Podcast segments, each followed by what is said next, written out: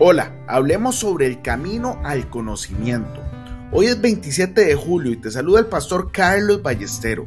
Como todos los días, yo le oro al Señor para que ponga en nosotros un corazón puro y su presencia nunca, nunca se aleje de nosotros. En Juan 7:17 Jesús dijo, el que quiera hacer la voluntad de Dios conocerá si la doctrina es de Dios. La regla de oro para obtener discernimiento espiritual no es la búsqueda intelectual, sino la obediencia. Si una persona quiere tener conocimiento científico, se guía por la curiosidad intelectual, pero si desea revelación de las enseñanzas de Jesucristo, únicamente lo puede lograr obedeciéndole. Si las verdades espirituales son secretas y ocultas para mí, entonces puedo estar seguro de que en mi vida hay algo que no quiero hacer. La oscuridad intelectual proviene de la ignorancia, pero la espiritual se debe a que hay algo que no tengo la intención de obedecer. Nadie recibe una palabra de Dios sin que sea puesto a prueba de inmediato con respecto a ella. Nosotros desobedecemos y luego nos sorprendemos porque no estamos creciendo espiritualmente.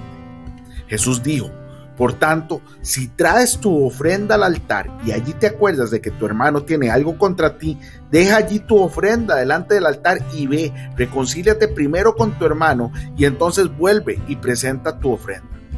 En esencia está diciendo, no me digas ni una palabra más, primero sé obediente y rectifica eso. Las enseñanzas de Jesús nos impactan donde más nos duele. No podemos engañarnos ni por, ni por un instante él nos enseña hasta en el más mínimo detalle. El Espíritu de Dios descubre nuestra actitud de autojustificación y nos hace sensibles a verdades en las que nunca habíamos pensado. Cuando Jesús te muestre algo por medio de su palabra, no lo evadas. Si lo haces, te convertirás en un farsante religioso Examina aquello en lo cual tiendes a encogerte de hombros, a desobedecer y comprenderás por qué no estás creciendo espiritualmente. Como dijo Jesús, ve, reconcíliate primero.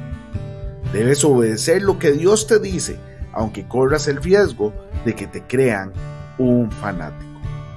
Hoy bendigo tu vida en el nombre de nuestro Señor Jesucristo. Amén y amén.